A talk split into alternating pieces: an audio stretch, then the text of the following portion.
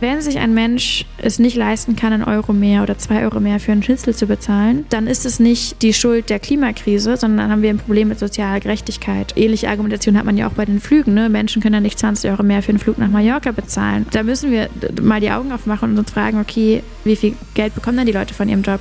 Wie viel ist denn Arbeit wert? Ähm, wie ausbeuterisch sind denn die Strukturen in diversen Sektoren in diesem Land? Und da einhaken. Hallo, ich bin Eva Schulz und das ist Deutschland 3000. Hier verbringe ich immer so eine gute Stunde mit Menschen aus ganz verschiedenen Bereichen, irgendwo zwischen Pop und Politik. Mein Ziel ist, diesen Leuten so zu begegnen, wie ihr sie vorher noch nie gehört habt. Deutschland 3000 soll euch, mich und meine Gäste auf neue Gedanken bringen. Weil man, wenn man jemand anderes kennenlernt, auch immer ein bisschen was Neues über sich selbst erfährt.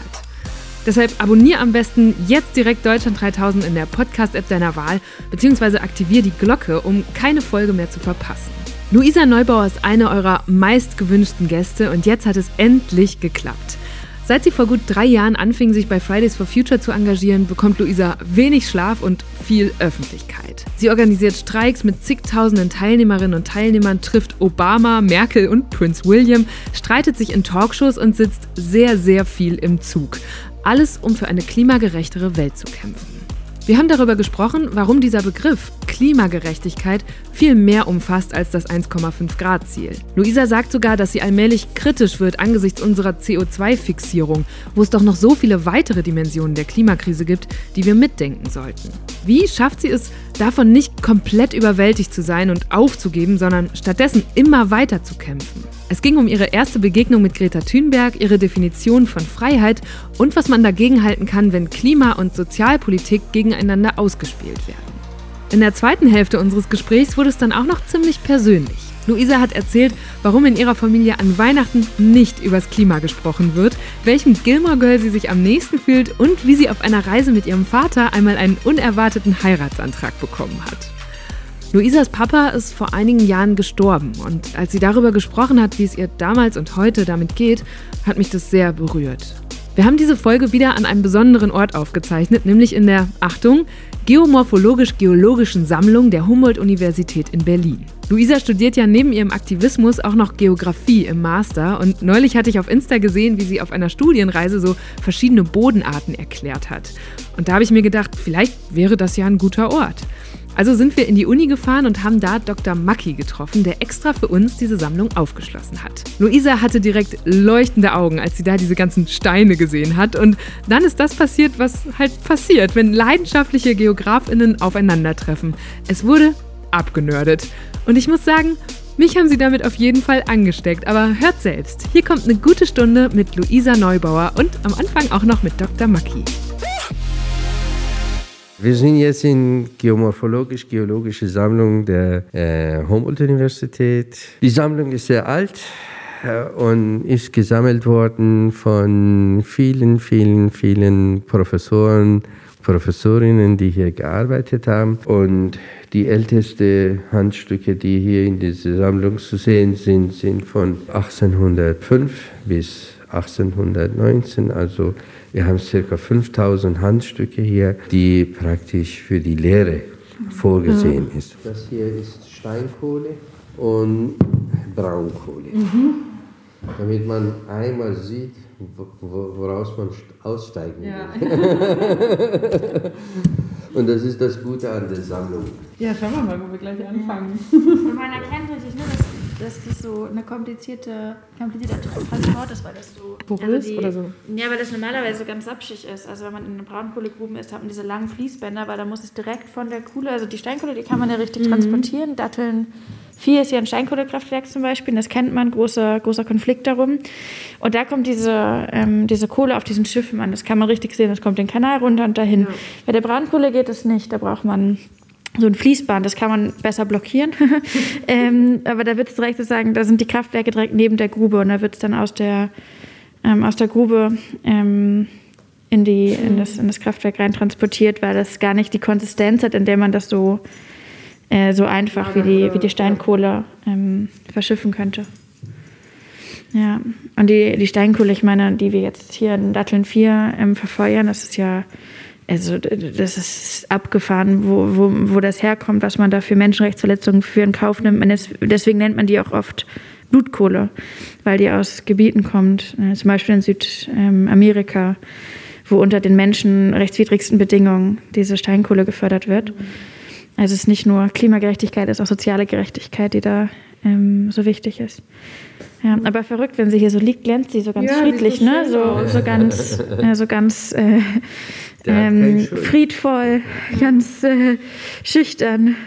Aber ja. wenn man auch sieht, hier drin sind eine Ewigkeit da drin gespeichert worden. Also die Natur hat das gemacht, aber da drin steckt äh, Millionen von Jahren, bis das Ding hier entstanden ist. Und wir holen raus und verbrennen es innerhalb der kürzesten Zeit. Als ich in, ähm, bei der Klimakonferenz war in Polen 2018, da hat man am Anfang so kleine Ohrringe aus Steinkohle bekommen als Souvenir. Ein bisschen, ein bisschen absurd und politisch natürlich total verschoben, aber an sich versteht man auch, warum wenn das hier so glänzt und so. Ne? Mhm. Ja, war aber, also am Ende des Tages natürlich eine Klimakonferenz gesponsert von Kohlekraftwerken, äh, Kohleunternehmen. Wie, wo kann das hinführen? Also ihr müsst euch vorstellen, wir stehen gerade in so einem schummrig beleuchteten Raum und draußen ist es schon dunkel. Deshalb ist es eigentlich auch ziemlich gemütlich hier mit diesen ganzen Schränken und Vitrinen, in denen einfach jede Menge Steine ausgestellt sind. Das Stück Steinkohle, das Luisa und Dr. Macki gerade so bestaunt haben, ist ziemlich groß und pechschwarz und glänzt tatsächlich wie ein Schmuckstück. Ich finde es faszinierend zu hören, wie dieser dunkle Brocken für die beiden auch direkt eine politische Dimension hat. Jetzt gerade geht Dr. Maki wieder und überlässt uns die Sammlung und Luisa springt sofort zu so einer hölzernen Säule in der Ecke mit noch mehr Steinen und zückt ihr Handy. Okay, erzähl mal, was hast du gerade direkt? Ach so, nee, ich habe gerade die, ähm, also wir sind jetzt ähm, in der Gebirgsbildungsphase ähm, angekommen. Geografie ist ja ist eine große Welt und ähm, man kann das so grob oder unterteilen in physische und Humangeografie. Und ich finde beides wahnsinnig spannend. Mhm. Und ein Teil der, der, der physischen Geografie ist zum Beispiel die Gebirgsbildung, also wie entstehen Berge und Gebirge und sowas. Und ich war gerade in Schottland bei der Weltklimakonferenz und ähm, da kann man zum Beispiel eine Gebirgsbildung sehen, die nennt sich kaledonische Gebirgsbildung. Das ist eine ganz, ganz alte. Und das ist super spannend. Man läuft da durch Schottland und sieht super, super, super alte Steine. Und ähm, das sind ja nicht nur, also ein Stein ist jetzt sagen, nicht nur eine Sache, die für sich interessant ist, wie bildet sich das, mhm. ähm, sondern daraus kommen ja dann Bodenbildungsprozesse. Das heißt, der Boden, auf dem wir dann irgendwann zum Beispiel anbauen oder Straßen oder ähm, Städte bauen oder sowas, ähm, der wird ganz maßgeblich ähm, definiert durch, den, durch das Gestein darunter. Und zumindest in früheren Zeiten war es so, dass das Gestein und der Bodensbildungsprozess dann darüber mitentschieden hat, wie reich ist ein Dorf, je nachdem, was man da anpflanzen kann. Und das wiederum sagt ganz viel darüber aus, ne, was, was für eine Bildung gibt es da, was für Möglichkeiten ja. gibt es da, was für Perspektiven gibt es da, welchen Handel kann man betreiben. Und das, das hängt alles zusammen und es ist so eine, eine magische Welt unterm Boden, die äh, ja von denen so viele Menschen nie was mitbekommen. Ja, ich finde gerade auch ganz schön, weil für mich sind es einfach nur ein Haufen Steine in buchstäblich Fifty Shades of Grey. und du gehst sofort auf einen oder drei sind sie dir davon zu. Aber was macht denn jetzt die kaledonische Gebirgsbildung anders als zum Beispiel die chimärische oder variskische? Die variskische. Ja, das ist, ähm, boah, da ähm, muss ich jetzt aufpassen, weil natürlich meine, äh, meine Geografieprofessorin die wird natürlich jetzt äh, hellhörig und sagt, ja, Luisa, erzähl uns doch mal einen Unterschied. Aber vielleicht, ähm, um es ein bisschen gröber zu sagen, wir kennen ja verschiedene, viele Menschen kennen die Alpen und äh, man kennt vielleicht die Highlands in Schottland. Mhm. Und ähm, vielleicht wirkt es auf den ersten Blick so, dass die alle gleich entstehen, aber zwischen der alpinen Gebirgsbildung, die wir dann in den Alpen sehen, und der in den, die, die Gebirgsbildungsprozesse, die zum Beispiel in diese ganz bekannten Highlands in den Schottlands gestaltet haben, sind eine Million Unterschiede und unter anderem auch ganz, ganz, ganz viele Jahre, die dazwischen liegen liegen, je nachdem, in welcher Entstehungszeit, ob da irgendwie zwei Platten gegeneinander gestoßen sind oder eine abgetaucht ist, ob das nur ein Vulkangebiet ist. Ähm, das definiert eben dann am Ende des Tages, ähm, ja, was für eine, was für eine Gesteinsschicht und dann eben auch ein, was für ein Bodenbildungsprozess darauf entstehen kann. Und das ist alles sehr einzigartig und faszinierend und das ändert im Zweifel so sehr den Blick auf die Welt, weil man sie nicht mehr für geschenkt nimmt, weil man nicht durch die Landschaft läuft und sagt, ja, es ist jetzt alles hier so und mhm. ähm, was machen wir daraus, sondern man bleibt stehen und denkt, hey, warum ist denn eigentlich dieser Hügel hier und warum wachsen da diese Pflanzen und ähm, warum gibt es denn eigentlich hier Erdrutsche oder auch in meinem Teil, warum ist das dann eine Region, die von Dürre betroffen ist und die nicht? Wie kann es denn eigentlich sein, dass hier die Wälder absterben oder ähm, dass, ich weiß nicht, im Mittelmeerraum die, die Klimakatastrophen sich so anhäufen? All das ist ja so eine, ja, ein, ein geografischer Blick, der uns so viel verraten kann. War das auch der Grund, warum du das studiert hast? Ähm, naja, das wusste ich ja nicht so richtig, als ich angefangen habe zu studieren. Da wollte ich mehr verstehen, wirklich, das klingt blöd, aber ich wollte verstehen, wie die, El wie die Welt funktioniert. Also warum das Wetter so ist, wie es ist mhm. und warum das Klima so ist, wie es ist oder warum es sich ewig verändert. Ich wollte aber auch verstehen, warum die Art und Weise, wie der Boden zusammengesetzt wird, im Endeffekt, wie ich eben meinte, schon so und so viel darüber sagen kann, ob eine, eine Gemeinschaft, die da wohnt, mhm viel oder wenig oder ähm, ja, nährreiche oder weniger nährreiche ähm, Getreide oder Früchte oder was auch immer anwachsen kann. Und ich wollte auch wissen, wie die, das geografische Setting, in dem wir sind, die, die Region, in der wir wohnen, ähm, welchen Einfluss die hat auf Migration und andersrum. Mhm. Ich wollte verstehen, wie Umwelten Gesellschaften prägen und Gesellschaften Umwelten. Und dann bin ich ins Geografiestudium und ja, dann ist das ja wie oft zum Studium, dann freut man sich, wenn man irgendwann genug versteht, um eine einzige Frage stellen zu können. Mhm. Und dann standen wir da, ich glaube, auf dem, ähm, im Harz und auf so, einem, auf so einem Berg. Und dann meinte der Professor zu mir, Luisa, guck mal runter. Und dann gucke ich da, da war so ein bisschen so Schotterstein oder so. Und dann meinte er, was für Steine sind wir, sehen wir hier und warum sind die hier? Und ich so, keine Ahnung. Und ich dachte irgendwie so, das hat halt hier jemand hingebracht. und man denkt nicht daran, dass da, keine Ahnung, Gletschermassen kamen und Gestein aus irgendwie Nordskandinavien vor zig Jahren da, ähm, da mal irgendwann hingebracht haben. Und man denkt nicht daran, dass ähm, ganz viele Flüsse in Norddeutschland eigentlich sogenannte Urstromtäler sind. Also das sozusagen das Wasser, was von Gletschern abfließt, weil da überall mal Gletscher rauf lag. Und ähm, ja, man, also man hat ja sowas nicht im Kopf und auf einmal steht man da und denkt, boah, die Welt ist voller Geheimnisse und voller Magie und gleichzeitig ist alles so wahnsinnig logisch und alles folgt irgendeinem System und das ja, es ist weirdly befreiend, das, das vor sich irgendwie auffalten zu sehen. Ich stelle mir gerade vor, wie du, wir können auch noch mal rumlaufen, mhm. ob dich noch irgendwas anderes äh, anspringt hier, was du wieder Ja, hier ist natürlich, so. wir haben hier so eine kleine Hinweistafel, das ist jetzt sehr basic. Die Entstehung ähm, von Erdöl und genau. Erdgas. Aber das ist natürlich auch ganz spannend. Ich beschäftige mich ja viel mit so den, den fossilen Strukturen, in denen mhm. wir leben und ähm, warum sind wir so abhängig von Kohle, Öl und Gas und man vergisst, dass so also auch da wieder, ne, das sind ja Prozesse, die tief unter der Erde stattfinden, zum Beispiel die Erdgas- und Erdölbildung. Das heißt, je nachdem, wo, deine, wo du eine Gesellschaft hast und was für ein Gestein darunter ist und was für zum Beispiel Prozesse da tief unter der Erde stattfinden, ist das Schicksal schon vorbestimmt. Ja, so entstehen halt entstehen bestimmte Gesellschaften. Ja. Also zum Beispiel in Schottland, ne, da haben wir dieses ganz alte Gestein und, und ganz, ganz viel Kohle- und Ölbildung unterm Boden. Und natürlich entsteht daraus eine sehr fossile Gesellschaft. Und Schottland steht vor riesen Herausforderungen jetzt, weil es ist eine, eine Gesellschaft, ein Land, was traditionell ganz, ganz viel aus der Fossilität herausgelebt hat. Und jetzt stehen sie da und sagen, ey, ähm, Dekarbonisierung, wie machen wir denn eigentlich diese ganze Veranstaltung hier aber klimaneutral? Und das ist was ganz anderes, wenn du in Südfrankreich bist, ähm, mhm. wo du irgendwie vor allem so weite, weite Weiden und Wiesen hast und da sind die Schafe und da gibt es Käse und du musst dich auf einmal fragen, hm, was machen wir hier, wenn immer mehr Erdrutsche kommen und die, die Hänge abtragen, auf denen eigentlich unsere Schafe weiden. Aber du hast nicht, du musst dich nicht die ganze Zeit fragen, was machen wir denn aus der ganzen Kohle im Boden und mhm. den Investments und so weiter und so fort. Ja, also das hier ist, ähm, das gefällt mir auch. Ähm, mit, mit Gas haben wir auch, glaube ich, auch nochmal eine Reihe von Konflikten, die jetzt kommen. Wir ja. verabschieden uns ja langsam gesellschaftlich von der Kohle. Und jetzt ähm, kommen so ein paar Experten und meinen, dass man das mit Gas setzen müsste, aber das ist natürlich. Ja, oder zumindest, ähm, sie wollen es jetzt so als Übergangs. Genau, und das ist natürlich so eine schöne Erzählung. Das ist was, was so uns ganz viele coole Konzerne erzählen, die sagen: Ja, Leute, kein Problem, verkauft auf die neue nicht Regierung die Kohle, ja genau. auch. Ne? Die hat lieber unser Gas. Ja, man fragt sich ja immer, wer dann, dann noch genau. Also ja, die werden dann ja. Ähm, ja, also dass man natürlich noch länger Gas benutzen wird als Kohle, keine Frage. Aber dass man ernsthaft sozusagen denkt, wir, die Dekarbonisierung könnte so aussehen, dass wir von der fossilen Kohle zum fossilen Gas gehen, das ist, mhm. äh, das ist ein Märchen, was sich fossile Industrien wünschen und was zu viele Mitglieder der Regierung ähm, glauben, indem sie vielleicht nachhängen.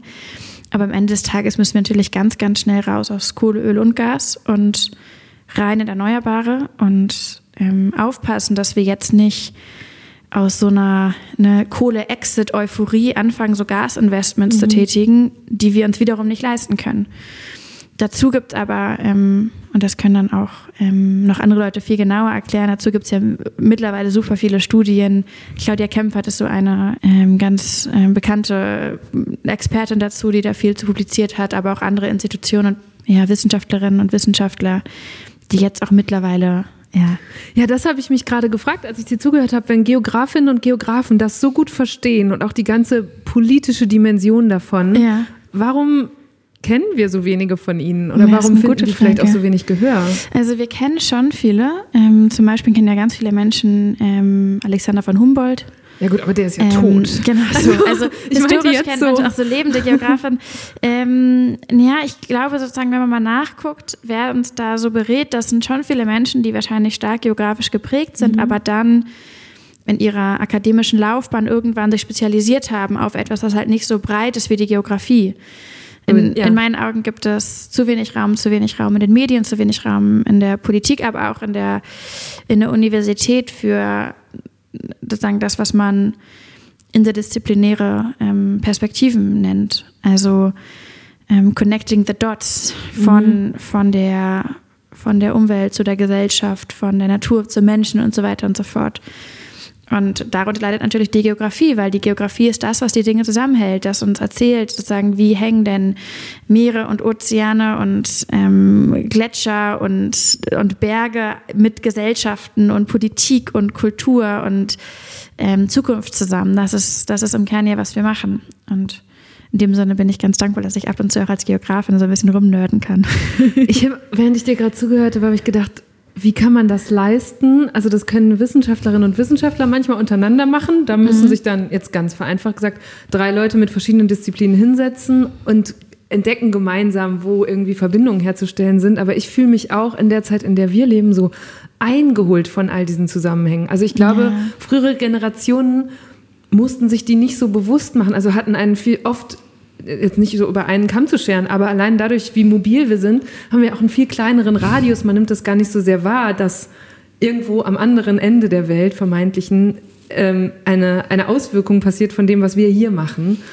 Ja, das, ist, das ist noch ähm, recht neu im gesellschaftlichen Bewusstsein. Ja, und ähm, dabei ist ja die Globalisierung eigentlich kein neues Phänomen. Mhm. Also, dass die Dinge zusammenwachsen und sich beschleunigen, ist ja etwas, was wir seit Jahrzehnten beobachten. Und das sorgt natürlich auch dafür, dass die Zusammenhänge sichtbarer werden. Und ein vielleicht ganz prominentes Beispiel sind ja so Lieferketten. Also, ähm, dass man mittlerweile viel mehr darüber spricht, was für ein Produkt habe ich hier in der Hand und äh, aus welchen Regionen kommt ja. das, wurde, wurde das verarbeitet, unter welchen Bedingungen wurde das verarbeitet. Und da kommen ja diese ganzen Dimensionen zusammen. Also der Transport, also globale Mobilität, es kommen Klima- und Umweltaspekte dazu, aber es kommen auch Gerechtigkeitsfragen dazu, ja. wenn es ums Arbeitsbedingungen geht. Es kommen auch so Raumentwicklungsfragen dazu. Also wie sorgt denn unser Konsum hier oder unsere Produktionsbedingungen hier und auf der Welt, wie sorgt das an anderen Orten, die wir vielleicht gar nicht kennen, deren Namen wir noch nie gehört haben, dafür, dass irgendwo ganze, ähm, ganze Regionen äh, eingenommen werden von Monokulturen und sozusagen auf einmal ganze Siedlungsstrukturen, Gesellschaftsstrukturen umgeworfen werden. Und dann ploppt es manchmal so auf, dann hört man so, hm, der Aralsee ist jetzt irgendwie ausgetrocknet. Mhm. Und man denkt, ne, man muss dann lange hingucken, um festzustellen, warte, hat das was mit der Baumwolle zu tun, die wir ja auch irgendwie mitverantworten, die da in so großen Massen angebaut wird, unter anderem. Ja. Und dann kommt Klimaveränderung dazu und dann, ja. Und was sagst du Menschen, die sich damit überfordert fühlen? Immer so viel also ich würde sagen, ich würde, ich würde denken, wer tut das nicht? Mhm. Aber wie geht man dann damit um? Ich habe sofort den Reflex, mich wie eine von diesen Fossilien drüben so einzukringeln und zu sagen, oh Gott, friert ähm, mich ein, versteinert mich. Mm, das Gefühl, überfordert zu sein und das Gefühl, nicht klarzukommen mit der Komplexität der Welt und von dieser Komplexität und der Schwere und der Geschwindigkeit zusammen erdrückt zu werden. Das haben ja vieles, habe ich auch. Wer hat das nicht? Und die Komplexität und die Geschwindigkeit ist ja da und die Schwere in gewisser Weise auch, einfach weil wir in einer Klimakatastrophe leben, mindestens. Und dann eben noch diverse andere mhm. Katastrophen. Ähm, und dann ist die Frage, wie gehen wir damit um? Und ich habe für mich persönlich festgestellt, ich finde es ähm, befreiend und erleichternd, besser zu verstehen, was ich da erlebe.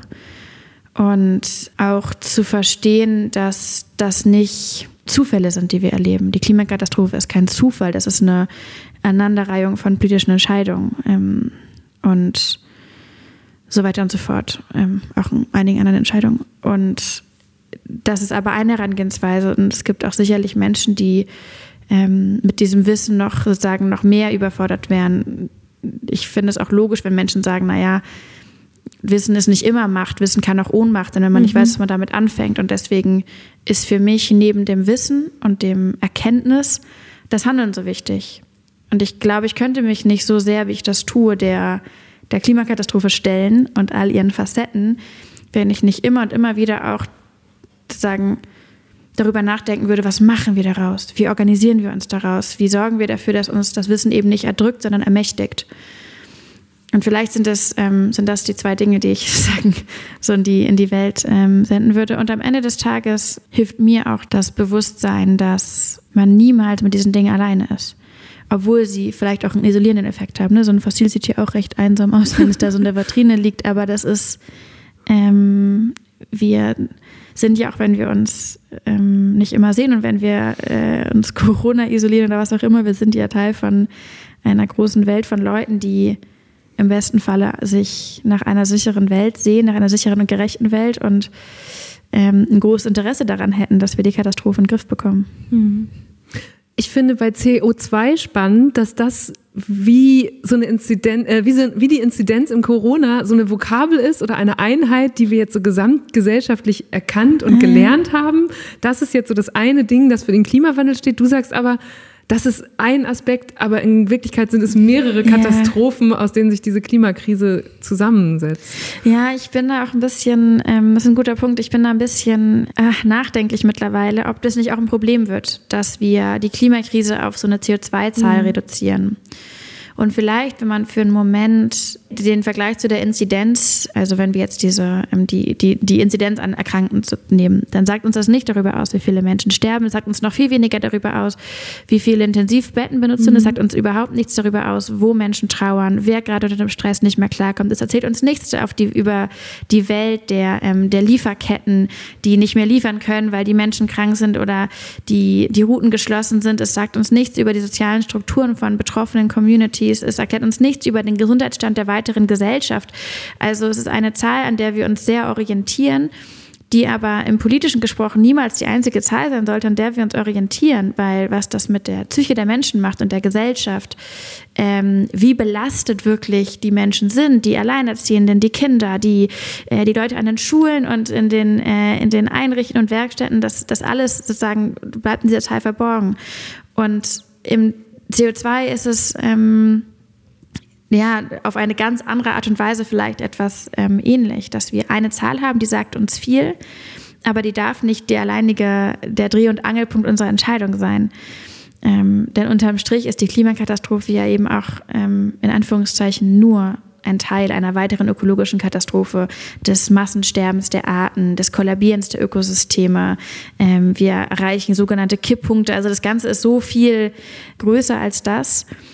Und was ich jetzt aber erlebe, ist, dass Menschen das Gefühl haben, ja, okay, wir haben jetzt CO2, das muss irgendwie runtergemacht werden, weniger muss das mhm. werden. Und dann rechnen wir jetzt so lange rum, bis es eben weg ist. Dann, mhm. das nennt man dann so Carbon Offsetting. Also dann machen wir hier einfach weiter wie bisher, aber irgendwo anders auf der Welt, da gucken wir, ob wir ein paar mehr Bäume pflanzen oder woanders dann doch nicht einen Wald roden und dann kommt es irgendwie alles hin, als sei das nur eine interessante Rechenaufgabe, der wir uns stellen müssen.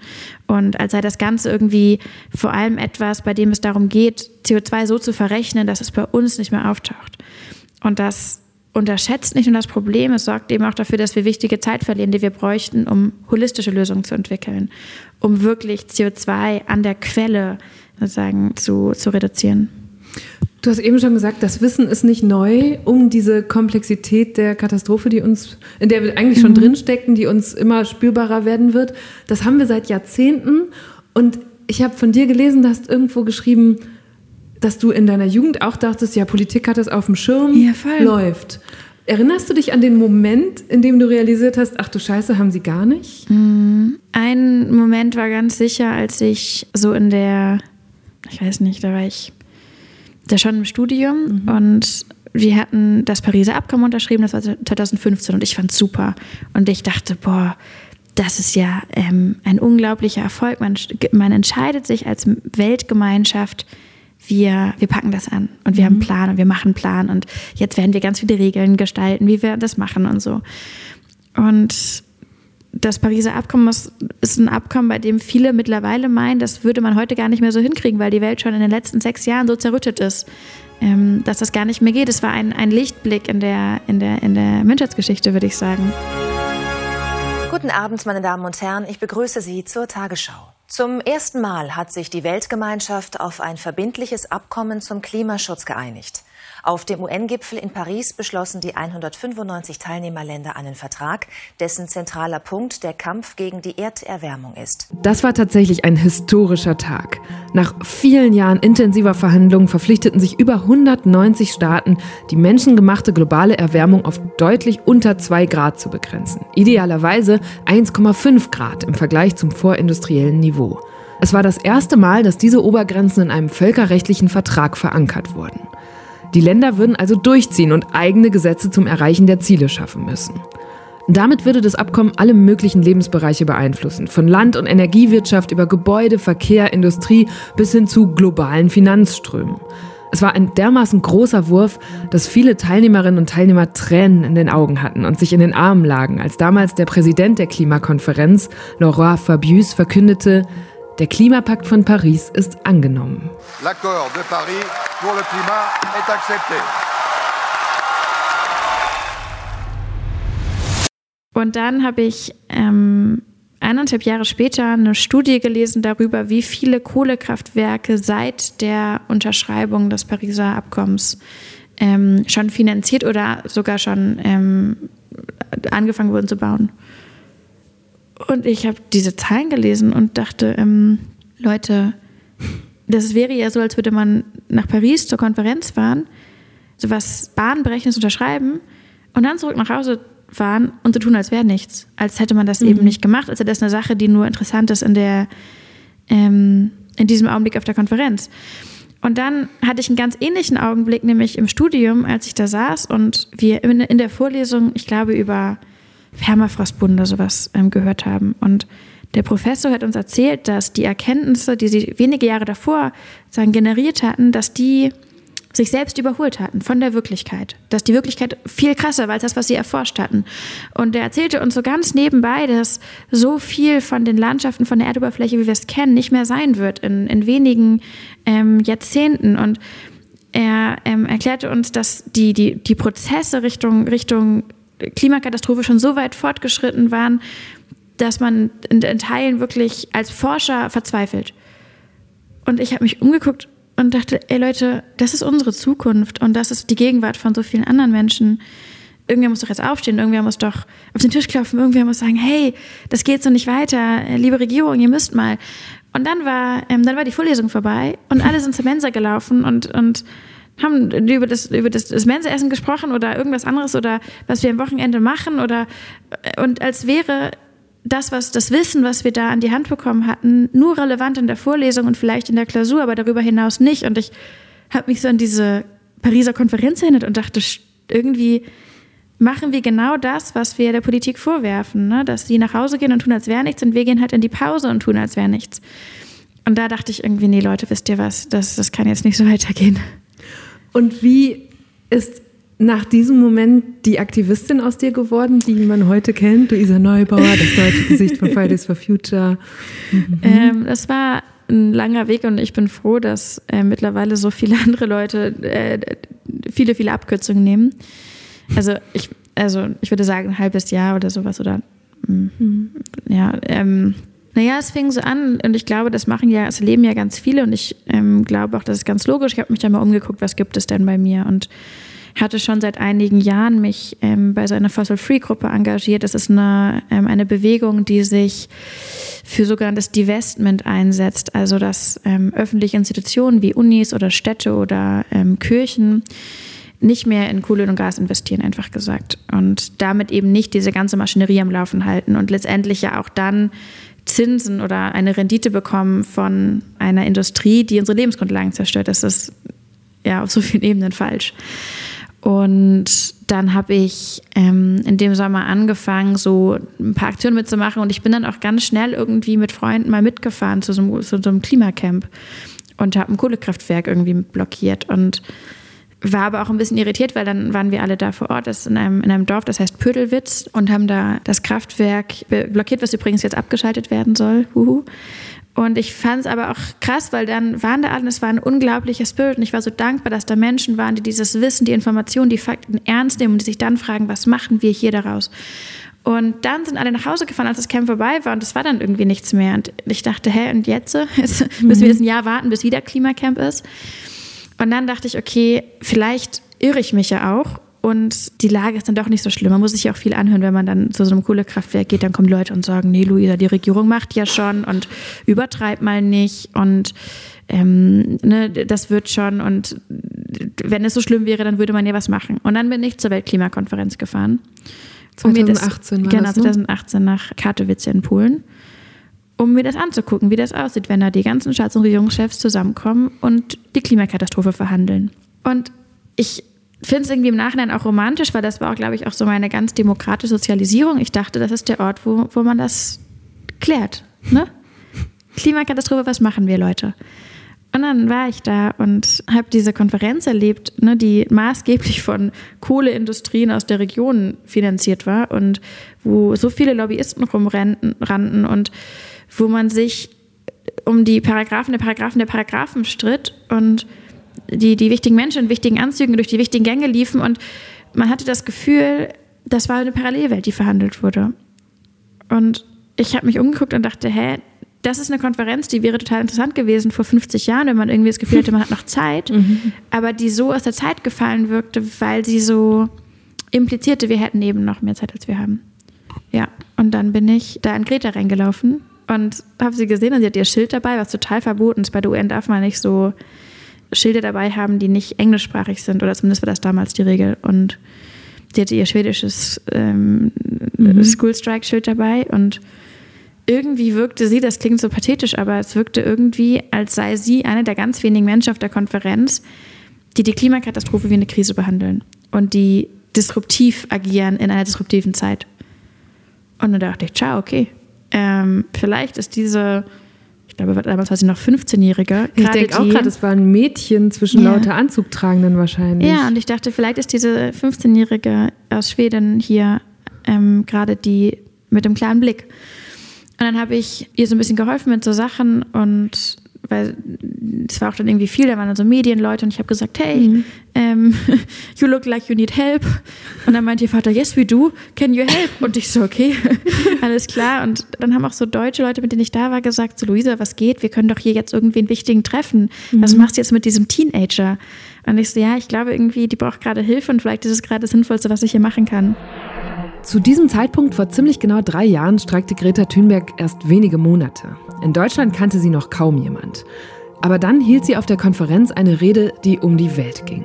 Mein Name ist Greta Thunberg. Ich bin 15 Jahre alt, ich komme aus Schweden und ich spreche jetzt im Namen der Klimagerechtigkeit. Ihr redet nur von grünem, ewigem Wirtschaftswachstum, weil ihr zu viel Angst habt, unbeliebt zu sein. Ihr redet nur davon, mit denselben schlechten Ideen voranzukommen, die uns in diese Schwierigkeiten gebracht haben, obwohl das einzig Vernünftige wäre, die Notbremse zu ziehen. Ihr seid nicht erwachsen genug, um es zu sagen, wie es ist. Auch diese Last überlasst ihr uns Kindern. Aber mir ist egal, ob ich beliebt bin. Ich will Klimagerechtigkeit und einen lebenswerten Planeten. Luisa und Greta sind Freundinnen geworden, die sich allerdings, anders als wir vielleicht, nicht nur einfach so zum Kaffee treffen, sondern gerne auch mal mit dem französischen Präsidenten oder auf der Bühne vom Weltwirtschaftsforum. Und falls ihr die beiden mal zusammen hören wollt, vor kurzem war Greta auch in Luisas Podcast 1,5 Grad zu Gast. Ja, und dann bin ich zurückgefahren von der Konferenz und dachte, ja, ich gehe jetzt nicht mehr zur Schule und eigentlich wäre Fridays for Future nichts gewesen, wo ich jetzt so denke, boah, das ist jetzt mein Call. Aber irgendwer muss ja es machen und vielleicht bin ich irgendwer. Und das war der glücklichste Moment, dass ich nicht alleine damit war, sondern dass dann ganz schnell andere Leute da waren, die die gleiche Idee hatten. Und dann, ja, haben wir for Future gestartet in Deutschland. Ich äh, wechsle mal kurz den Gang äh, in den, in den Entweder-Oder-Gang sozusagen. Mhm. Ich habe immer Entweder-Oder-Fragen in diesem Podcast. Frühaufsteherin oder Nachteule? Beides? Geht das? ja, das wäre dann der eine Joker, den du hättest. Ach so, okay. Oh, wow, okay, ciao. Aber I take it. Ich nehme okay, beides. Ich habe auch äh, was vom letzten Jahr jetzt noch gehört. Da hast du dir für 2021 vorgenommen, mehr zu schlafen, weil oh, deine Mutter shit. gesagt hat, Luisa, du kriegst schon Falten, du Wo musst mehr Wo habe ich das gesagt? Hm. Oh, ich muss vorsichtiger sein, echt mit diesen Zukunftspunkten. Das fällt mir immer auf die Füße. Es war auch bestimmt die Zeit, wo ich gesagt habe, ich möchte mehr studieren oder so. Ähm, das hat gar nicht geklappt, genau. Mhm. Aber ich habe, ähm, nö, gibt's auch nichts, kann ich nicht relativieren. Aber merkst du diesen Schlafmangel im Alltag? Oder also wie viel schläfst du denn? Nee, ich bin ja jung. Es geht schon. Okay. Beyoncé oder Adele? Beyoncé. Logan oder Jazz? Logan natürlich. okay. Von wem steckt mehr in dir drin? Rory oder Lorelei? Uh, good one. Ähm, nee, ist glaube ich Rory. Ich habe einen Vaterkomplex, aber nicht so krass wie Lorelei. Ich hätte jetzt auch gedacht, dass äh, du schon äh, noch mehr Typ Rory bist, aber man hat ja auch das Gefühl, dass sie dann vielleicht irgendwann zu Lorelei wird. Ja, ich muss sagen, ich möchte es halt diese, nee, also bis zu einem gewissen Punkt, aber zum Schluss gehe ich da nicht mehr mit. Das war irgendwie ein tragisches Ende. Die haben der Sache so einen weirden Twist gegeben am du meinst, Ende. meinst jetzt diese schrecklichen Filme oder die letzte Staffel? Okay, sorry, falls ihr hier jetzt gerade nicht mehr mitkommt, aber ich hatte irgendwo mal aufgeschnappt, dass Luisa auch großer Fan der Gilmore Girls ist und dann lasse ich es mir nicht nehmen, darüber zumindest kurz zu sprechen.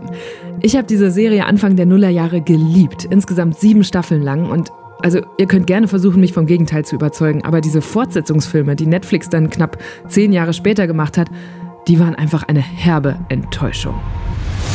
Oh, ich glaube, die Filme, ich meine die ja, letzte Staffel. Nee, die Filme nicht. Die Filme nicht. Also letzte mhm. Staffel, das war dramatisch, aber ich glaube auch, dass wir diese ähm, dass wir ewig so Vergangenheitssachen in die Gegenwart reinzerren, einfach nur weil wir denken, dann ist es genauso gut. Das unterschätzt eben diesen, ne, dieses, dieses Wunderbare von etwas, was vergänglich ist. Und solche Serien sind auch vergänglich. Das ist wie mit, ich weiß nicht, dem fossilen Auto. Das hat auch irgendwann, das sollten wir würdig verabschieden. Das war eine gute Veranstaltung in der Vergangenheit.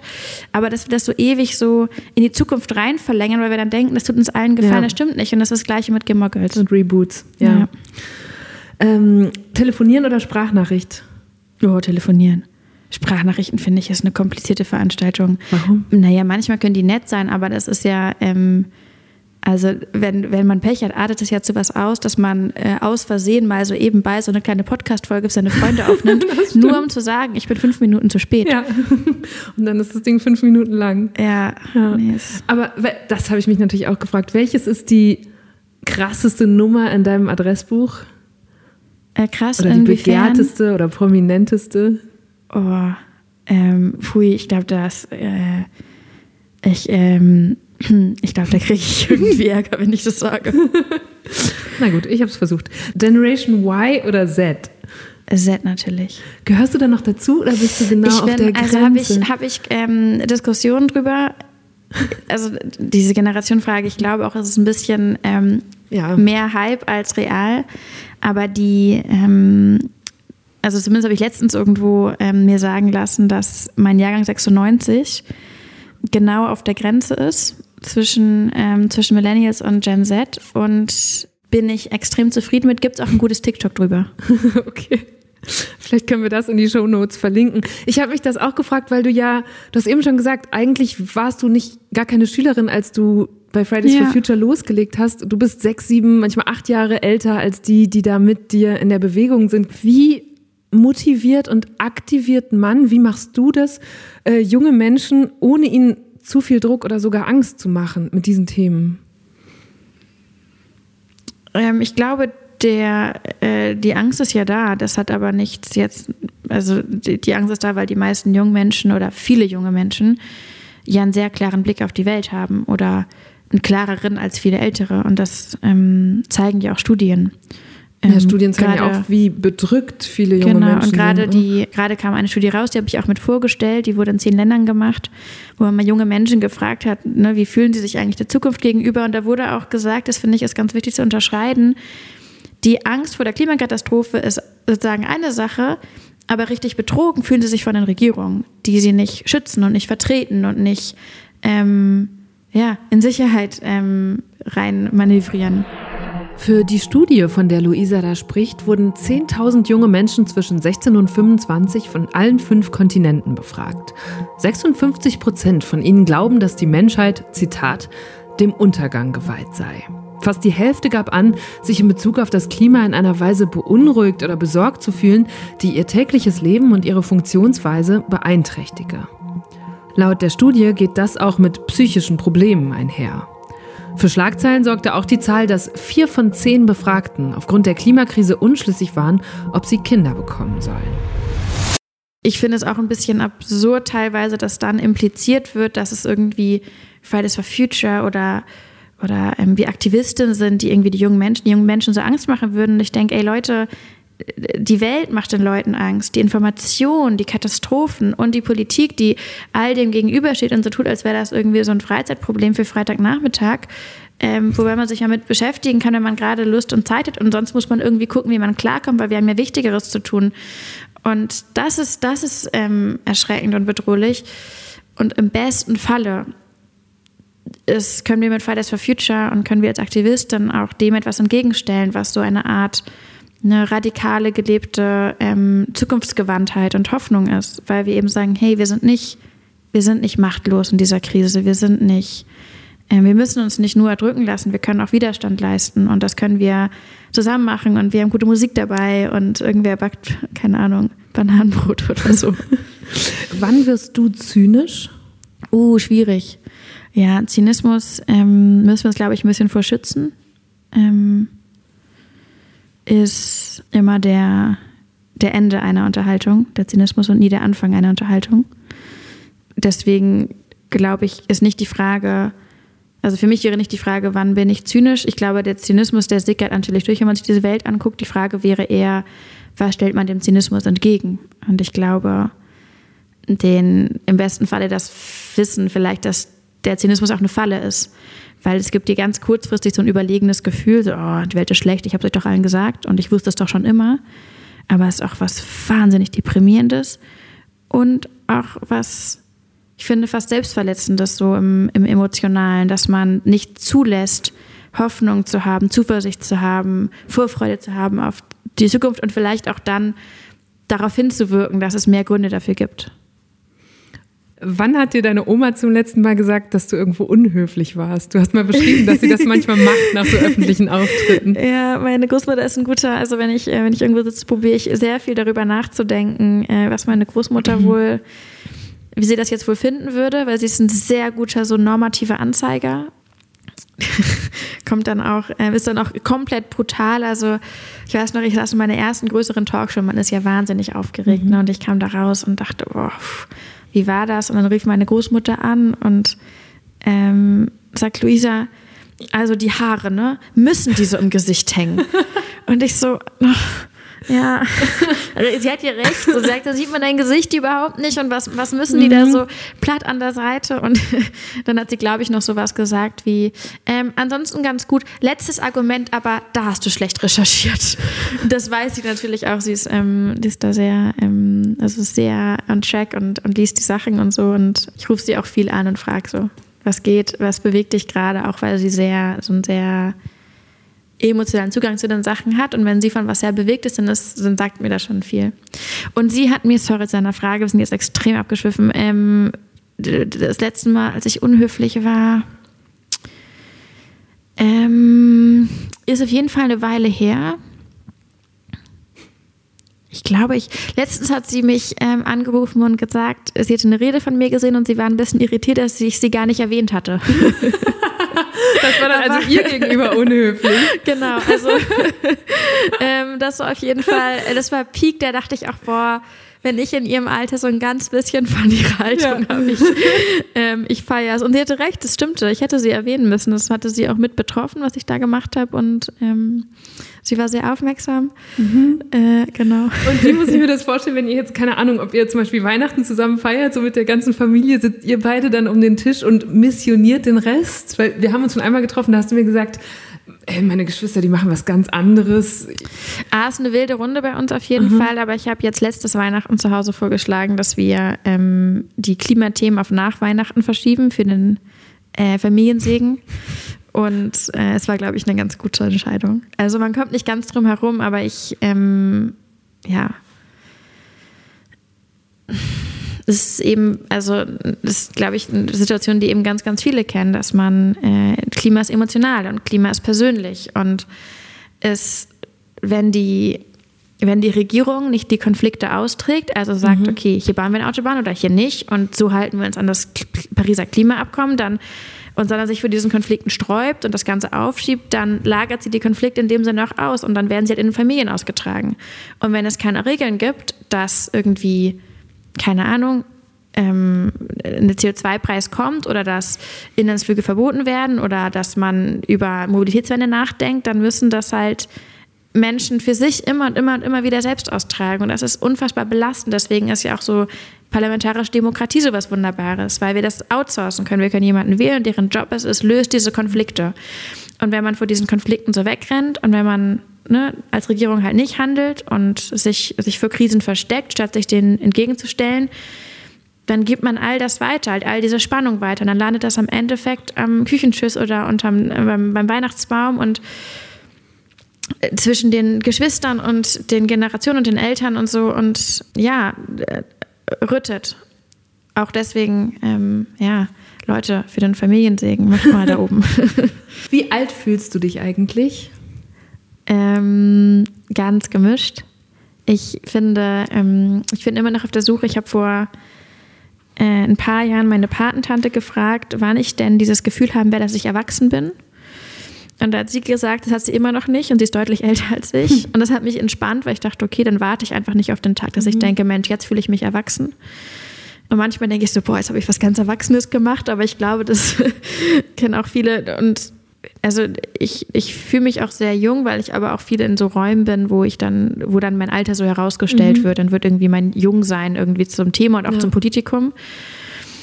Und ich gibt aber auch Momente, wo ich mich alt fühle, gerade weil Aktivismus, glaube ich, einfach so ein bisschen so gibt einem auch schnell das Gefühl, dass man das schon für so lange macht, ja. weil die, die Zeit so intensiv ja. ist und jede Minute und jede Stunde ist so gefüllt und so. Ja. Darüber habe ich nachgedacht, nämlich als ich jetzt über dich nachgedacht habe im Vorfeld, dass es ja eigentlich nur in Anführungsstrichen drei Jahre sind, in denen das jetzt so diese steile Kurve genommen hat von du hast dich in den Aktivismus reingeschmissen, du bist sehr bekannt geworden, so dass man wirklich immer kurz irritiert ist, wenn da diese 25 dahinter steht. Man denkt, hä, wie kann das sein? Und gleichzeitig aber ja auch, weil du einfach sehr früh schon einen Verlust erleben musstest, persönlich, der einen, glaube ich, auch viel schneller reifen lässt. Also ich hatte den Eindruck, da kam bei dir so viel zusammen. Ich weiß nicht, ob du darüber sprechen möchtest. Ähm, Oder? Ja, könnten, also ist okay. Ich weiß ehrlich gesagt nicht, also äh, mein, mein Vater ist gestorben, als ich ähm, 19 war. Und ich hatte das Gefühl, dass ich dadurch nicht älter, sondern noch jünger werde, mhm. weil mich das so, es hat mich so erdrückt. Und ich habe gedacht, das klingt blöd, aber ich habe irgendwie ganz physisch gedacht, meine Schultern sind zu klein, um das zu ertragen. Und ich habe so ganz körperlich das Gefühl gehabt, das ist zu schwer für mich. Und ich weiß gar nicht, wie ich das, wie ich das so, wie ich, wie ich dadurch, wie ich damit aufstehen kann, wie ich damit irgendwie aufrecht gehen kann. Und es hat, vielleicht fühlt man sich dann so in so einem emotionalen Bewusstsein irgendwann so ein bisschen älter, weil man das Gefühl hat, so, I've been there, I've done that. Mhm. Aber ich hatte eher das Gefühl, dass mich das, ähm, ne, dass, dass, dass auch irgendwas in mir rausgeholt hat, was so ganz kindlich ist. Und ich habe das noch immer so Momente, wo ich denke, boah, äh, mein Vater sieht das alles nie, was ich hier mache. Und das ist mhm. so komisch. Wir hatten so ein enges Verhältnis und ähm, er ist mir so nah und so eine wichtige Person in meinem Leben. Und ich ähm, fühle mich dann auch immer ein bisschen so achtjährig und denke, Papst, wo bist du so? Ähm, was denkst du gerade? Und ja. ist das Gewicht auf den Schultern inzwischen weniger geworden? Ja, also ähm, ich glaube, dass es eine große Lüge gibt um diese Zeit, die angeblich heilen soll. Das ist, glaube ich, großer Quatsch. Heilung heilt und ähm, Zeit kann man auch einfach, also die, die macht von alleine erst über, überhaupt nichts. Ähm, und vielleicht muss man sich das auch so ein bisschen erzählen, um sich irgendwie so eine Geschichte zu erspinnen von, ja, es wird alles irgendwie mhm. wieder besser werden und sich selbst so ein bisschen darüber hinweg zu helfen, wie, wie hart das ist und wie viel Arbeit das ist. So Trauer, irgendwie zu verpacken, dass man damit umgehen kann. Ähm, aber natürlich, ähm, ich hatte, ähm, geht es heute ganz anders. Nicht, weil ich, ähm, ja, aber nicht, nicht von alleine. Nicht von, ähm, nicht, weil einfach irgendwie ein paar Jahre vergangen sind, sondern weil ich probiert habe, einen Umgang damit zu finden, ähm, der sich richtig anfühlt. Und ich habe ein auch viel probiert, in der Sache Sinn zu sehen. Und das ist, glaube ich, was ja so vielen Menschen, wenn man so Schicksalsschläge erlebt, mhm. wenn man jemanden verliert, den man, äh, der einem sehr nah ist, dann gibt es ja so ein ganz großes Ungerechtseinsgefühl. Man denkt so, das habe ich nicht verdient, das hat der nicht verdient und überhaupt und die Welt ist so ungerecht und so. Und ich habe mich ganz viel gefragt, so, ey, was, ne, what's the point? Und ich glaube, ich habe das ein bisschen entdecken können für mich, nicht in allem frühe Tode sind immer sinnlos in, in so, mhm. aber es gibt ja, ähm, ähm, ich habe probiert daraus Energie und Kraft zu schöpfen. Ja. Und ja, ich manchmal, oder um es ein bisschen konkreter zu machen, ich ähm, habe mit meinem Vater so eine Person verloren, die mir ganz, ganz viel Halt gegeben hat und der für mich so der Inbegriff war von so einem Safe Space von so einer ganz, ähm, ganz heilen ähm, Kindheit, von so einem Zuhause. Und ähm, er hat das ganz viel, ganz viel zerrüttet und ganz viel davon mitgenommen. Und auf eine ganz andere Art und Weise, aber eben auch eine bisschen verwandte Art und Weise erleben wir als Gesellschaft eben auch so einen kollektiven Verlust, nämlich einen Verlust von einer sicheren Welt und sicheren Lebensgrundlagen. Und das hilft mir so sehr, das anzuerkennen, mhm. dass wir Verlusterfahrungen machen. Die machen traurig, die fühlen sich ungerecht an, die fühlen sich überwältigend an. Und man möchte vor ihnen wegrennen. Und wir rennen als Gesellschaft ja auch ganz viel vor diesen Erkenntnissen weg. Das finde ich auch in dem Sinne ganz logisch und nachvollziehbar. Auch wenn das dann, keine Ahnung, Frau Merkel macht, dann denke ich auch, mhm. ja, ist auch logisch und nachvollziehbar. Und ich weiß aber auch, wir können uns den stellen und wir können daraus Kraft und ähm, im besten Falle eine Art von Ermächtigung ja, generieren. Mhm. Und wie findet man, weil du gerade sagst, Heilung heilt, wie mhm. heilen wir denn dann als Gesellschaft? Mhm. Erst einmal, ich glaube, ähm, das vergisst man auch, indem wir uns bewusst machen, dass wir nicht alleine sind. Und dass wir unfassbare Fähigkeiten entwickeln können, wenn wir uns Krisen annehmen. Dass Krisen nicht das Schlechteste in den Menschen hervorbringen müssen, sondern sie können auch das Beste in den Menschen hervorbringen.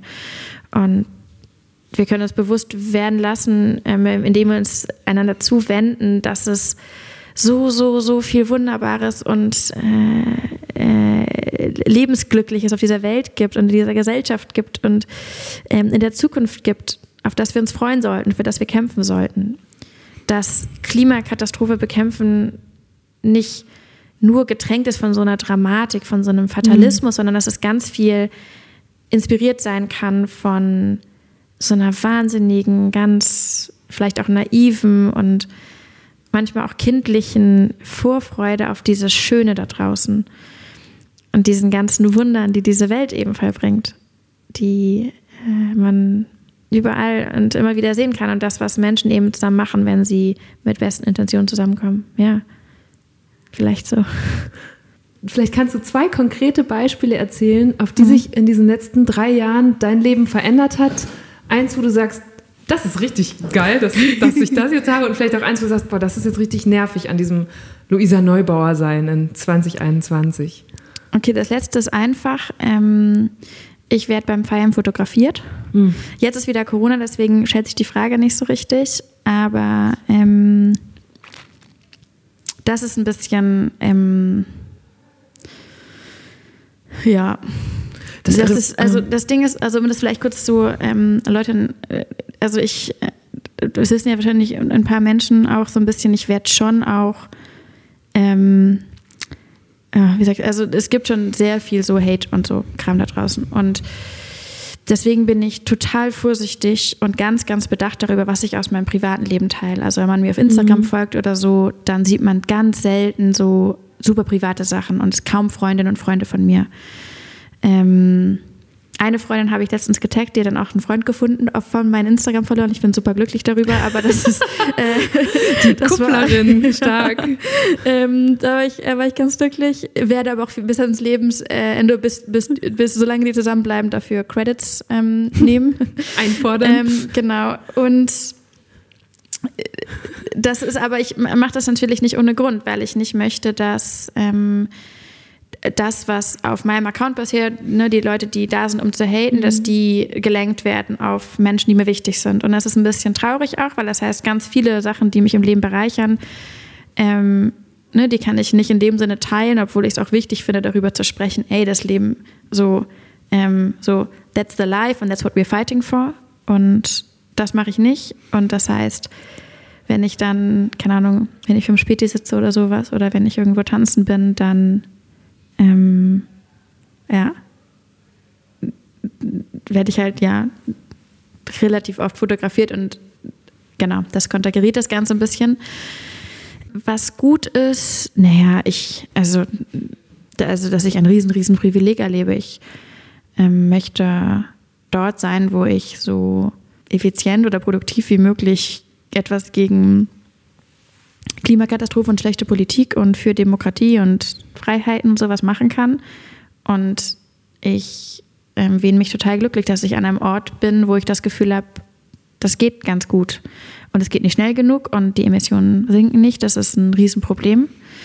Aber ich habe ganz viele Möglichkeiten, mich dem zu stellen. Und das ist in einer Krise, glaube ich, ein von unschätzbarem Wert, dass ich weiß, ich gebe alles, was ich kann. Und ich habe dabei auch noch im besten Falle gute Laune und kann gute Laune haben.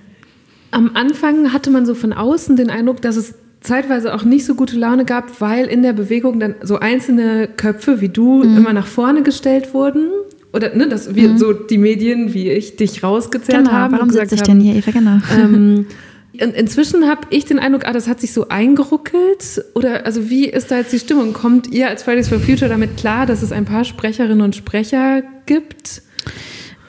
Ähm, vielleicht bin ich da wirklich die ganz falsch, um das zu beantworten. Aber es, ähm, was, naja, also was ich so erlebe, ist es natürlich für eine Bewegung, die sich so sehr eine freimachen möchte von ähm, großen Hierarchien und so, mhm. natürlich ganz schwierig, wenn wir dann auf einmal mit so sprechenden Positionen konfrontiert sind und wir sehen auch, dass Medienlogiken funktionieren und dass ja. wir teilweise unsere Botschaften besser platzieren können, wenn es eben eine Person sagt und nicht die andere.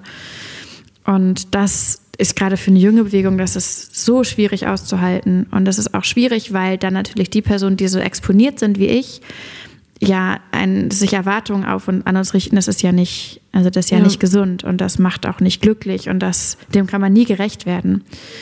Und das heißt, für alle Seiten ist es irgendwie eine schwierige Situation. Und mittlerweile erleben wir es aber, und das ist, glaube ich, auch wirklich sehr, sehr, sehr viel sehr anstrengender und aufwendiger Pressekoordination bei uns zu verdanken, dass ähm, wir einfach mehr sind, die, ähm, die ihre Geschichten erzählen, die da sind. Noch nicht viele genug, aber auf jeden Fall mehr. Und es werden dadurch auch tendenziell mehr. Und das macht uns als Bewegung stärker. Wir sind nicht abhängig davon, dass irgendwie die eine Person eben mhm. gerade da ist und kann. Und das hilft uns aber auch immer wieder zu unterstreichen, Klimaaktivistin sei das nicht in Anführungszeichen nur das, was ich mache. Oder ähm, die Geschichte, die mich zur Klimakrise gebracht hat, ist nicht die einzige Geschichte. Und die Biografie, die ich mitbringe, den sozialen Background und ja. so weiter und so fort. Und da stellen sich auch ganz schnell so Fragen von Repräsentanz. Wenn man so, weißt du, so eine weiße Deutsche sieht wie mich, denkt man vielleicht, ah ja, ist ein ähm, äh, Thema für äh, weiße Mädels, ja. die es irgendwie gut hatten in der Kindheit. Ja. Und das ist auf gar keinen Fall der Fall, aber das kommt natürlich schnell damit einher und deswegen ist eben, ja, ist es so wichtig, dass die Klimakrise an sich und aber auch der Aktivismus, der Kampf dagegen von ganz, ganz vielen verschiedenen Menschen repräsentiert wird. Und da haben wir auch natürlich wahnsinnig viel zu tun in der Bewegung, mhm. um das noch viel mehr nach außen zu tragen. Ja, das, das ja. kommt ja auch immer wieder der Kritikpunkt. Fridays for Future ist so eine Gymnasiastinnenbewegung, die genau. ähm, weiß und privilegiert sei. Warum klappt das nicht besser für euch, Menschen abzuholen, die auf andere Schulen gehen, die Migrationsgeschichten haben oder andere soziodemografische Hintergründe? Naja, zum einen, ich glaube, es ist dann sozusagen schnell gesagt, ähm, wir sind nur Gymnasiasten in Bewegung. Wenn man sich umhört, ist es natürlich anders. Und viel von, sagen, äh, sozialen ähm, Backgrounds oder sowas mhm. erfährt man natürlich nicht, wenn man nicht wirklich genau hinguckt. Und ich spreche mit super vielen Leuten der Bewegung, die ähm, also ich weiß nicht, die krassesten persönlichen ähm, Barrieren überwunden haben, um das zu machen, was sie machen. Ähm, und viel ja auch ja, jenseits von keine Ahnung, Hautfarbe oder Schulabschluss noch sozusagen dazukommt. Die andere Sache ist natürlich, das ist eine andere Dimension. Menschen machen was aus ihren Privilegien, das ist erstmal gut und im besten Falle ähm, wird das sozusagen machen noch viel mehr Menschen was aus ihren Privilegien und ich meine vor allem Ältere, dass das mhm. eben nicht ein Ding ist, das man irgendwie bei jungen Generationen lässt.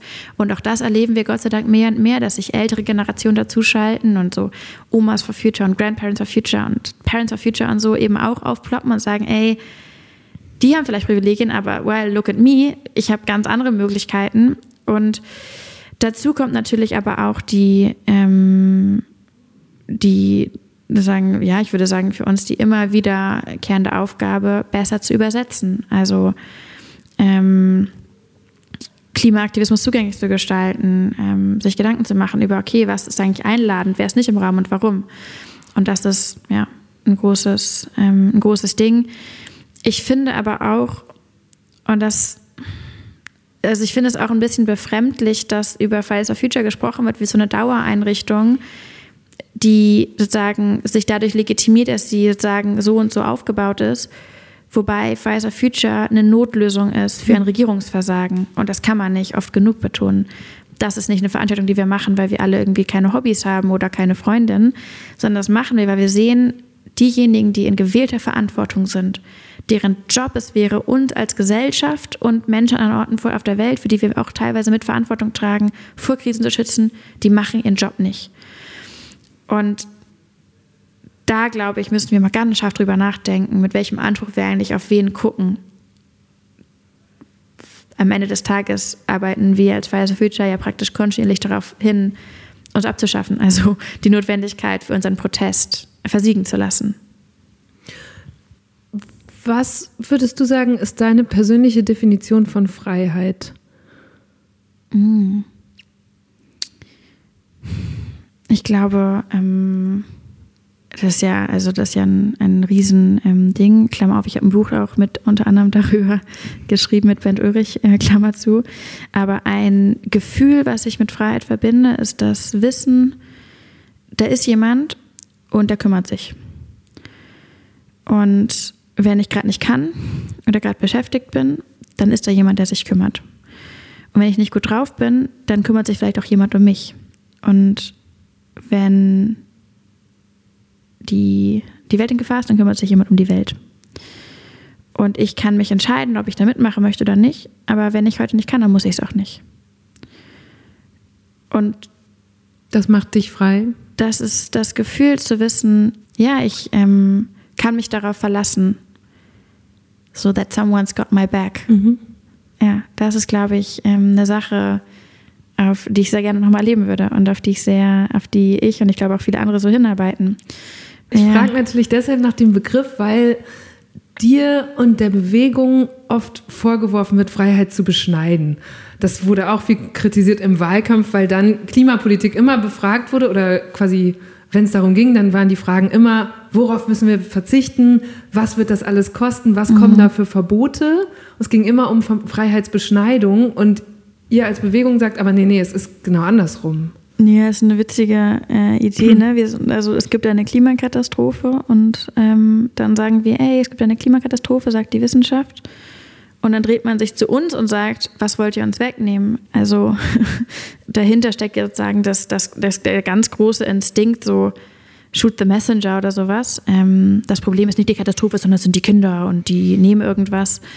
Was wir erleben, ist eine also wenn wir von vorne anfangen, ne, wir erleben eine, eine Klimakrise, die alles und jeden in Frage stellt und die mittlerweile das sind die Klimaveränderungen, die wir erleben, die so die mächtigste geologische Macht der Welt. Also das muss man sich vorstellen. Das, wir haben vorhin über Gebirgsbildung gesprochen. Das sind geologische Kräfte und mittlerweile sind ist die große Kraft auf der Welt ist, ist ähm, sind die die die Klimaveränderungen, die wir in Gang gesetzt haben, der Mensch. Deswegen nennt man das Ganze auch Anthropozän mittlerweile.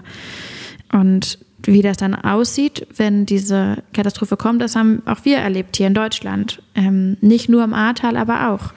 Dass Menschen jahrzehntelang für den Wohlstand arbeiten, für vielleicht ihr eigenes Haus, ein eigenes Auto, wo die Kinder mal aufwachsen sollen, ähm, für eine Dorfgemeinschaft, für Investitionen in die Infrastrukturen, in die Kindergärten und so weiter und so fort.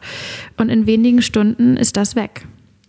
Und nicht nur weg, sondern es ist mehr als das weg. Es ist Erinnerung weg, es ist Heimat weg, es ist Lebensgrundlage weg, es ist Existenz weg.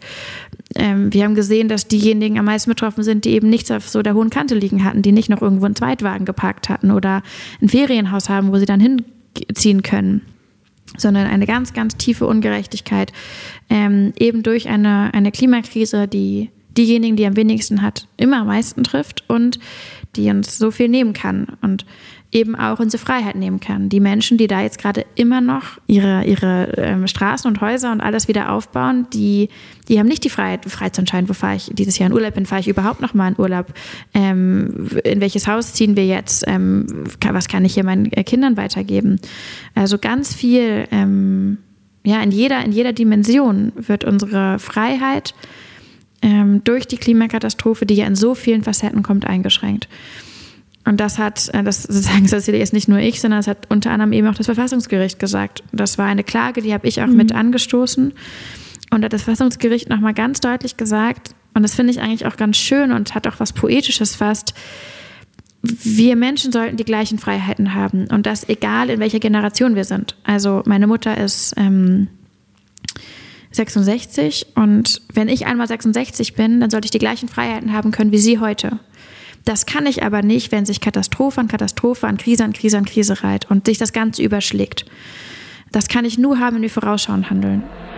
Aus diesem Grund hatten Luisa und weitere Klimaaktivistinnen und Aktivisten Verfassungsbeschwerde eingelegt gegen das Klimaschutzgesetz der Großen Koalition. Das hatte der Bundestag 2019 verabschiedet. Es sah Maßnahmen zur Verringerung unserer Emissionen vor, allerdings nur bis zum Jahr 2030. Das Bundesverfassungsgericht urteilte, dass das nicht ausreichend ist. Denn damit würden sich die Gefahren des Klimawandels nach hinten verschieben und jüngere Generationen in ihren Freiheitsrechten verletzt. Deshalb mussten die Abgeordneten nachbessern und das fügte sich dann auch auf die Wahlprogramme bei der Bundestagswahl im September aus. Als die neue Regierung jetzt vor ein paar Wochen ihren Koalitionsvertrag vorgestellt hat, gab es zwar Props von Fridays for Future für den angestrebten vorgezogenen Kohleausstieg, aber nicht nur die Bewegung, sondern auch viele Forschende kritisierten, das, was die Koalition vorhat, ist aller Wahrscheinlichkeit nicht genug, damit Deutschland das 1,5 Grad Ziel erreicht. Deswegen ist ultimativ die, sind es die Klimakatastrophen und die anderen Krisen, die uns einschränken, die uns Freiheiten rauben. Und es ist das, was wir dem entgegenstellen, was Freiheit gibt. Und das hat ja nicht nur was mit irgendwie, also keine Ahnung, in welchem Haus lebe ich und in welchem mhm. Viertel wachse ich auf zu tun, sondern auch ganz viel mit der Freiheit, über meine Zukunft bestimmen zu können, meine, mein Leben aufbauen zu können, ähm, reisen zu können, ähm, gesund sein zu können. Das sind ja auch ganz essentielle Freiheiten, die Freiheit, mich bilden zu können und so weiter und so fort. Und in so einer, keine Ahnung, fossil durchdrängten Freiheitsdebatte, die daraus gemacht wurde, hat man das sozusagen, ich glaube, auch sehr erfolgreich verdreht, dass auf einmal diese ganzen Freiheitsdimensionen, diese ganzen Freiheitseinschränkungen durch die Klimakatastrophe irgendwie vom Tisch sind. Und worüber wir sprechen, ist sowas wie Autofahren mit 200 Sachen, ähm, ein Schnitzel für 1,50 kaufen und ähm, ich weiß nicht, äh, mich gut fühlen zu können und von niemandem komisch angeguckt zu werden, wenn ich Sachen mache, die wir uns ökologisch nicht leisten können. Und das sind nicht Freiheiten in dem Sinn, das sind vor allem Gewohnheiten, über die wir sprechen. Die Gewohnheit, so schnell auf der Autobahn fahren zu können, die Gewohnheit, so billig Fleisch kaufen zu können. Und das sind Gewohnheiten, die ähm, letztendlich irgendwann, weiß ich nicht, ersetzt werden durch andere Gewohnheiten. Das sind aber nicht Rechte oder Grundrechte und vor allem ist es, ja, wenn wir genau hingucken, Gott sei Dank nicht die Definition von, ähm, von Freiheit. Ja.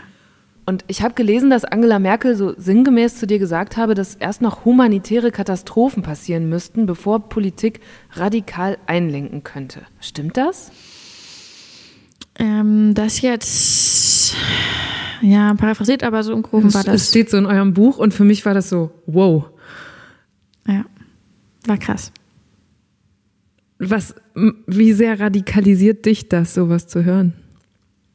Ja, also ich finde, über Radikalisierung ähm, kann man auch lange sprechen. Ich habe das mhm. Gefühl, wir so radikal als die, die Krise geht ohnehin nicht so richtig. Ähm, das radikalisiert mich aber auch in dem Sinne nicht, sondern ich denke, ähm, es macht mich eher nachdenklich. Ich frage mich, woher kommt das? Wie kommt es, dass so kluge Menschen, ähm, Menschen, die so viel wissen über die Welt und von der Welt, ähm, verleitet werden, sowas zu sagen? Das, da steckt ja was dahinter. Und ich frage mich, wie das wohl wäre, wenn wir alle weniger Energie da reinstecken würden, die Krisen klein zu reden und unsere eigenen Möglichkeiten in den Krisen klein zu reden und die äh, Krisenbewältigung klein zu reden und mehr Energie da reinstecken würden, das sozusagen umzusetzen, das anzunehmen, anzupacken. Also ich werde manchmal auch gefragt, oh Luisa, ne, immer so Krise und Krise und Krise, wie machst du das?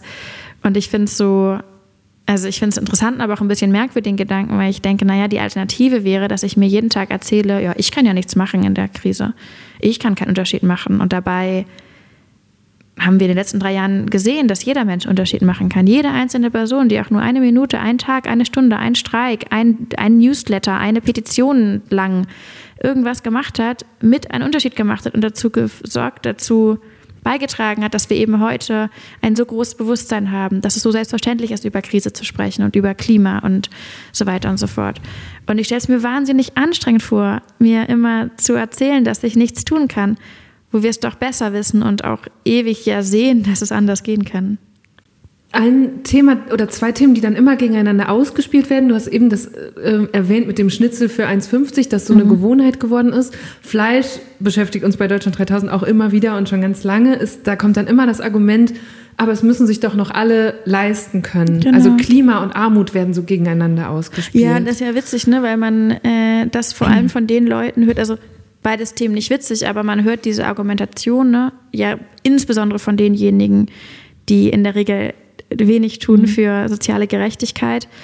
Und wenn sich ein Mensch es nicht leisten kann, einen Euro mehr oder zwei Euro mehr für einen Schnitzel zu bezahlen, dann ist es nicht die Schuld der Klimakrise, sondern dann haben wir ein Problem mit sozialer Gerechtigkeit. Das ähnliche Argumentation hat man ja auch bei den Flügen. Ne? Menschen können ja nicht 20 Euro mehr für einen Flug nach mhm. Mallorca bezahlen. Und das hat dann aber, da müssen wir mal die Augen aufmachen und uns fragen, okay, was ist denn eigentlich, ne? wie viel Geld bekommen denn die Leute von ihrem Job? Wie viel ist denn Arbeit wert?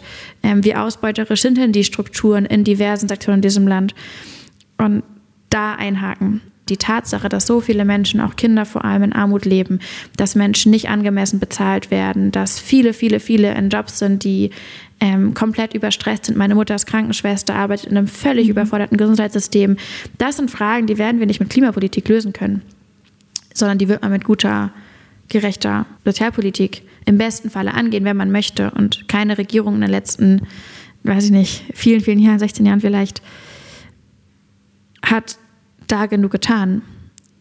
Das heißt, und das ist ähm, und das ist ähm, und das ist ein Riesenproblem. Jetzt zu tun, als sozusagen dürften wir keine Klimamaßnahmen machen, um soziale Gerechtigkeit zu gefährden, ist ja so eine Art, in dem Sinne doppelte Lüge, weil es einerseits verschweigt, ey, wenn ihr soziale Politik, mhm. wenn ihr soziale Gerechtigkeit wollt, dann macht soziale Politik. Und auf der anderen Seite wissen wir eben auch, dass die Klimakatastrophe und die, die Umweltschäden und all das diejenigen am meisten trifft, die ohnehin schon am wenigsten haben. Diejenigen, die keine Ahnung, sich vielleicht nicht mehr für ihr ähm, Essen leisten können, also nicht mehr leisten können, für ihr Essen auszugeben, weil sie in einem Sektor arbeiten, der unterbezahlt sind, das sind auch diejenigen, wenn dann Klimaschäden kommen, wenn Fluten kommen, ähm, wenn, weiß ich nicht, die Ernte ausfällt und die Nudeln teurer werden, dann als Erste wieder betroffen sind. Also in dem Sinne ist Klimapolitik, vor allem gerechte Klimapolitik, auch immer eine, eine Gerechtigkeitsmaßnahme, weil es Menschen eben schützt und die, die am vulnerabelsten sind, im besten Fall am meisten schützt. Also wenn ich drüber nachdenke, ich finde es tatsächlich, ich finde es so, ich finde es so dramatisch und so ekelhaft, ehrlich gesagt, wenn man soziale Gerechtigkeit ausspielen möchte gegen Klimagerechtigkeit, wohl wissend, dass man alle Möglichkeiten hat in diesem wunderbar reichen Land, in diesem Land mit so vielen Möglichkeiten, ähm, ja, wirklich für Gerechtigkeit zu sorgen. Und ja. jetzt würde der eine oder die andere Abgeordnete wahrscheinlich sagen, die hat leicht reden als Aktivistin, sie sagt immer nur, was schlecht läuft, soll sie doch mal selber machen. Unter welchen Bedingungen könntest du dir vorstellen, Politikerin zu werden? Also das hat ehrlich gesagt nur ein einziges Mal jemand zu mir gesagt und das war Peter Altmaier vor fast drei Jahren und der hat dafür wirklich, wirklich auf die Mütze bekommen, zu Recht. Ähm, denn in einer, äh, einerseits in einer Demokratie sollten sich hoffentlich alle Menschen ermächtigt fühlen, mitzureden und ähm, dass es viele nicht tun, ist ein Problem. Und auf der anderen Seite habe ich die Klimaziele nicht mehr, mehr verhandelt, sondern das waren unsere Regierung, die gemeinsam beschlossen hat, wir wollen unsere Gesellschaft vor einer Klimakatastrophe schützen und sich dann hinzustellen und zu sagen, hey, ihr, ihr Aktivisten habt gut reden, ist natürlich eine herrliche Verdrehung der Dinge. Ich ja, bin so vorsichtig geworden mit Zukunftsprognosen. Es geht immer nach hinten mhm. los. Und ich hätte dir vor drei Jahren nicht gesagt, dass ich hier sitze. Also wer weiß, was in drei Jahren ist. Gerade jetzt sehe ich, dass wir Unfassbares möglich machen können, wenn Menschen zusammenkommen und sich organisieren. Und ich möchte das weiter tun. Und vielleicht ist irgendwann ein anderer Ort der Ort, wo ich so produktiv wie möglich was tun kann. Aber das werden wir dann sehen. Da müssen wir vielleicht nochmal die geografische Sammlung kommen. Ja, und uns äh, inspirieren lassen. Ja. Von, was war's? Der kaledonischen Gebirgsbildung. Ja, das war gut. okay, eigentlich wäre das hier der perfekte Schluss für die Folge, oder? Ich habe aber gleich noch ein kleines Goodie. Gerade muss ich allerdings noch an eine Sendung von Markus Lanz denken im September, kurz vor der Bundestagswahl. Da saß Luisa neben Kevin Kühnert von der SPD, den ich ja auch schon hier im Podcast hatte, und die beiden bekamen sich richtig in die Haare. Und das, das heißt, Klimaschutzgesetz mit Sektorzielen. Nein, das Klimaschutzgesetz mit Sektorzielen, was wir jetzt haben. Was nicht ausreicht und was am Anfang ja, so schlecht war, dass wir, das Verfassungsgericht so, Wir kommen in der musste. Politik. Jetzt müssen wir differenzieren zwischen Einstieg in Maßnahmen und dem, was reicht. Du hast eben gesagt, wir kommen in der Politik. Ich würde sagen, Kevin, wir kommen in der Klimakrise. Es geht nicht darum, einfach ein bisschen mehr zu machen. Es geht nicht darum, mal was auf den Weg zu bringen und dann zu gucken, wie kommt man dabei raus. Bei der Klimakrise, wenn wir das irgendwie aufhalten müssen, müssen wir genug machen. Es reicht nicht ja, einfach nur verstanden. mehr zu wir machen. Wir brauchen Mehrheiten. Nee, wir sind in der Demokratie. Heißt, wir brauchen Moment. Mehrheiten. Ja, warte kurz. Dieser Ausschnitt hat mich irgendwie noch länger beschäftigt. Ich hatte Kevin zwei Jahre zuvor in seiner Funktion als Juso-Chef interviewt. Damals war er quasi der Aktivist in seiner eigenen Partei. Er führte eine Bewegung an und wurde als radikal empfunden, weil er keine Kompromisse machen wollte. Und jetzt, zwei Jahre später, kandidierte er für den Bundestag und wirkte neben Luisa auf einmal überhaupt nicht mehr radikal, sondern eher wie ein klassischer Politiker, der eben um Mehrheiten und Kompromisse kämpft. Dabei würde ich vermuten, dass die beiden eigentlich sehr ähnliche Ziele im Blick haben. Als ich jetzt Luisa getroffen habe, habe ich mich deshalb direkt gefragt, ob ihr das nicht auch passieren würde, wenn sie Politikerin würde.